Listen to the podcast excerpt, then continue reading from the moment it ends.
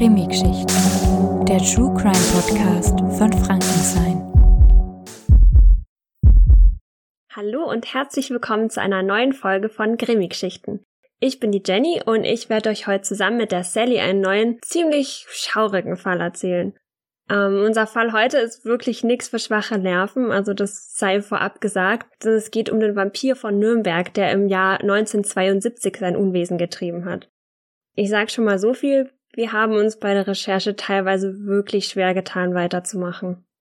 Wir erzählen euch heute, was es mit dem Vampir aus Nürnberg auf sich hat und vor allem, durch welches Ereignis er überhaupt zu diesem Namen gekommen ist. Ja, dann fange ich mal an mit der Tatnacht. Und zwar war das die Nacht zum 5. Mai 1972. Und wir befinden uns am Nürnberger Westfriedhof. Da saß der Leichenwärter Georg Wurm in seiner Dienstwohnung neben dem Krematorium und hat ferngesehen. Er hat schon seit längerem immer wieder Anrufe von Angehörigen bekommen, die meinten, dass irgendwelche Schmuckstücke von den Verstorbenen entwendet worden seien.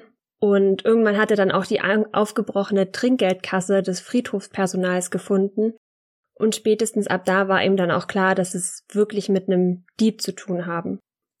In der Nacht vom 5. Mai hatte dann einen Anruf von einer Rentnerin aus der Gegend bekommen, die meinte, sie hätte eine Gestalt zwischen den Gräbern herumschleichen sehen. Und der Friedhofswärter war daraufhin natürlich sofort alarmiert und dachte sich, okay, vielleicht handelt es sich dabei um diesen Dieb und wollte dann der Sache auf den Grund gehen, beziehungsweise den möglichen Dieb auf frischer Tat erwischen. Er hat sich dann auf die Lauer gelegt und nach einiger Zeit tatsächlich eine Person in die Leichenhalle schleichen sehen. Ohne zu zögern hat er dann den Eindringling am Eingang der Halle gestellt und ihn hinten am Kragen gepackt, damit er nicht weglaufen kann. Der Mann war ungefähr Mitte 30, mittlerer Statur und nach Angaben von Georg trug er auch eine Brille. Georg hat dann plötzlich nur noch einen Knall gehört und starke Schmerzen im Bauch gehabt und ist in die Knie gegangen, hat er nur noch gesehen, wie der Mann ihn angegrinst hat und davon gerannt ist. Nur dank des plötzlichen Adrenalinschubs hat der angeschossene Wärter dann geschafft, in sein Büro zu kriechen und dort den Notruf zu wählen. Der Mann hatte ihm nämlich mit einer Pistole in den Bauch geschossen. Währenddessen flüchtet der Schütze mit einem gestohlenen Fahrer zum Südausgang des Friedhofs und entkommt von dort aus, laut Zeugenaussagen, mit seinem roten Mofa. Wenig später trifft dann auch die Kripo am Tatort ein, befragt die Zeugen und verbringt den gesamten nächsten Tag damit, die Alibis von bereits bekannten Totengräbern oder Leichenschändern und anderen Friedhofseindringlingen zu überprüfen, aber man kommt nicht wirklich voran und man kommt auch dem Täter nicht auf die Spur. Jetzt spulen wir doch einfach mal 15 Stunden vor. Jetzt ist bereits Abenddämmerung und in der Ortschaft Lindelburg, das ist im Landkreis Lauf bei Pegnitz östlich von Nürnberg, da parkt ein hellgrauer Mercedes am Waldrand und in diesem Auto schläft ein junges Pärchen. Er ist 24 und sie ist 19 Jahre alt. Und sie kommen gerade von einem Samstagsausflug, sie waren picknicken im Wald und machen nun ein Nickerchen im Auto. Unser Schütze ist mittlerweile schon den ganzen Tag auf der Flucht mit seinem Mofa unterwegs und kommt dann schließlich am Waldrand im Nürnberger Osten vorbei, wo er früher schon öfters Schießübungen gemacht hat. Jetzt entdeckte er am Waldrand das Auto mit dem schlafenden Pärchen und da hat er dann wohl den Entschluss gefasst, sein Mofa ein Stückchen weiter weg zu parken und schlich sich dann an das Auto heran. Er öffnete die linke Vordertüre, entdeckte den gerade wach werdenden jungen Mann und jagt ihm direkt eine Kugel in den Kopf. Seine Partnerin schreckt derweil auf dem Rücksitz natürlich hoch, doch er tötet auch sie mit einem Schuss in die Brust. Um aber sicher zu gehen, verpasst er beiden nochmal eine Kugel, damit sie dann quasi wirklich ganz sicher tot sind. Und jetzt kommt ein Teil, wo es richtig seltsam und makaber wird. Nichts für schwache Nerven.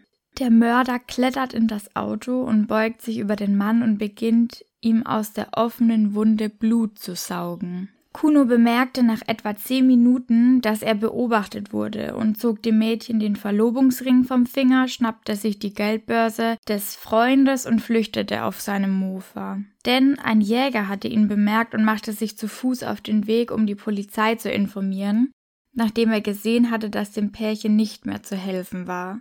Er konnte den Mann, den er neben dem Auto des Pärchens hatte stehen sehen, recht gut beschreiben Und das war der entscheidende Hinweis, der ein paar Tage später zur Festnahme des Mörders Kuno H. führte. Dem Jäger war auch das rote Mofa aufgefallen, mit dem der mutmaßliche Mörder davongefahren war. Und der Kuno ist währenddessen mit seinem Mofa nach Hause gefahren und hat die Tatwaffe versteckt und den Geldbeutel entsorgt und ist danach in seine Firma gefahren. Warum er das getan hat, weiß keiner, weil er eigentlich dort gar nicht mehr arbeitete. Die Polizei hatte derweil einen Fahndungsaufruf mit damals noch 6000 D-Mark Belohnung an die Bevölkerung durchgegeben, woraufhin sich tatsächlich ein Kollege vom Kuno meldete und meinte, seine Beschreibung würde perfekt auf die Fahndung passen und er würde auch eben dieses eine rote Mofa fahren. Die Kripo raste daraufhin zur Firma und sperrte das Gelände und fasste kurze Zeit später den flüchtigen Kuno, der sich in einem Lastwagen außerhalb des Geländes versteckt hatte. In der Firma waren alle natürlich ziemlich entsetzt und konnten sich gar nicht vorstellen, dass der nette Kuno ein Schwerverbrecher sein sollte.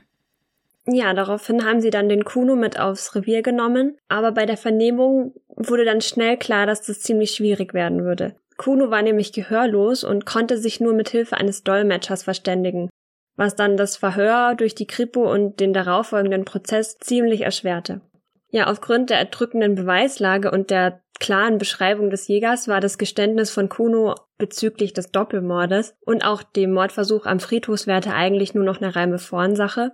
Die bekamen dann auch relativ schnell ein Geständnis zu dem Mord. Die Polizei wollte aber natürlich auch noch herausfinden, welche weitere Verbrechen er eben noch begangen hat. Die Polizei hatte nämlich schon über einige Monate hinweg mysteriöse Akte der Grabschändung registriert und überall in der Region gab es eben Berichte von zum Beispiel geöffneten Särgen oder so. Am Anfang hat sich Kuno tatsächlich auch kooperativ gezeigt, hat dann aber irgendwie aus irgendeinem Grund plötzlich seine Taktik gewechselt und hat wilde Geschichten erzählt. Dann hat er sich als der Neffe der britischen Königin ausgegeben und dann war er auf einmal der Frauenmörder von Augsburg und hat erklärt, dass seine Waffe Tote wieder zum Leben erwecken könnte. Er hat dann auch den Polizisten gedroht, hat Möbel zerstört. Kurzum, er hat wirklich wie ein Wahnsinniger gewirkt und hat sich alles andere als zurechnungsfähig benommen. Der erste Prozess hat dann schon nach drei Tagen geendet und psychiatrische Sachverständige haben über die Verhandlungsfähigkeit des Angeklagten gestritten und die Verhandlung wurde deswegen für zwei Jahre ausgesetzt.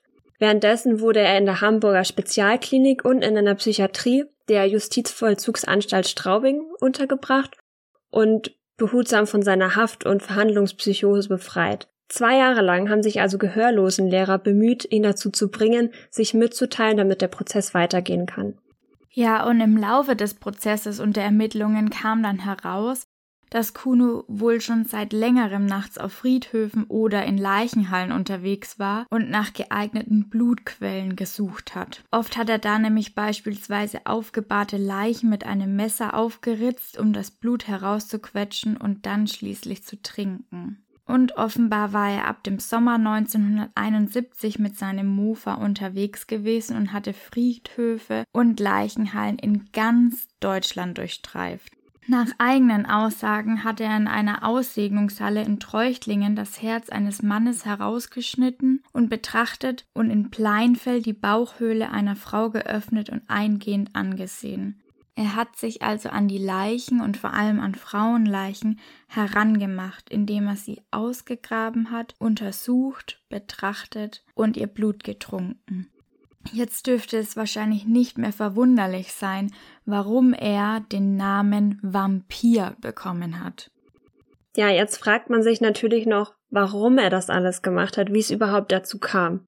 Kuno ist im Jahr 1932 geboren und hat damit als Gehörloser während des Nationalsozialismus sowieso eher zu den Außenseitern gehört. Zudem hatte er auch einen gewalttätigen Vater und eine ziemlich überforderte Mutter, die nichts dagegen getan hat, hatte also keine funktionierenden Familien- und Sozialstrukturen.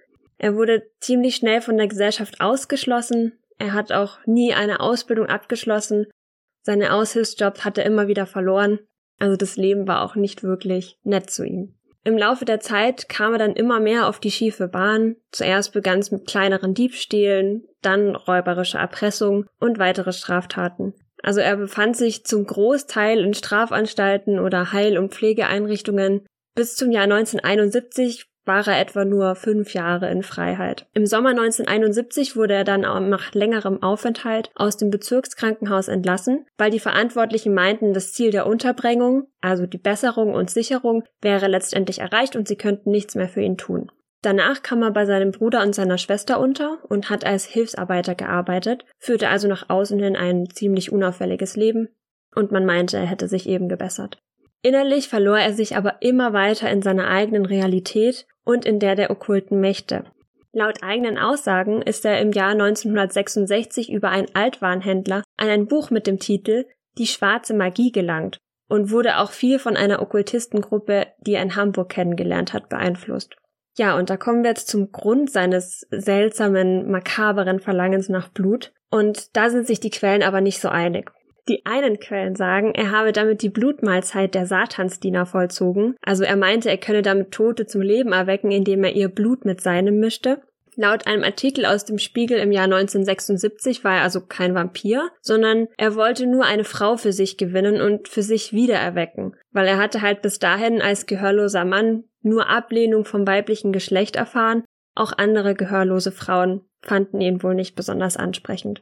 Andere Quellen wiederum berichten hauptsächlich davon, dass die Satanisten ihm unter anderem eingeredet haben, dass er durch das Trinken von Menschenblut sein Gehör wieder zurückbekommen würde und dass er daher seine ganze Hoffnung irgendwann auf das Trinken von Menschenblut gesetzt hatte, was ihn heilen sollte, und dann wäre er ein normaler, vollständiger Mensch und würde dadurch dann eine Frau fürs Leben finden. Diese Gedanken ließen ihn offenbar nicht mehr los und so begab er sich dann auf seine nächtlichen Ausflüge auf Friedhöfe, in Krematorien und in Leichenhallen, um dort das Blut möglichst frisch Verstorbener zu trinken.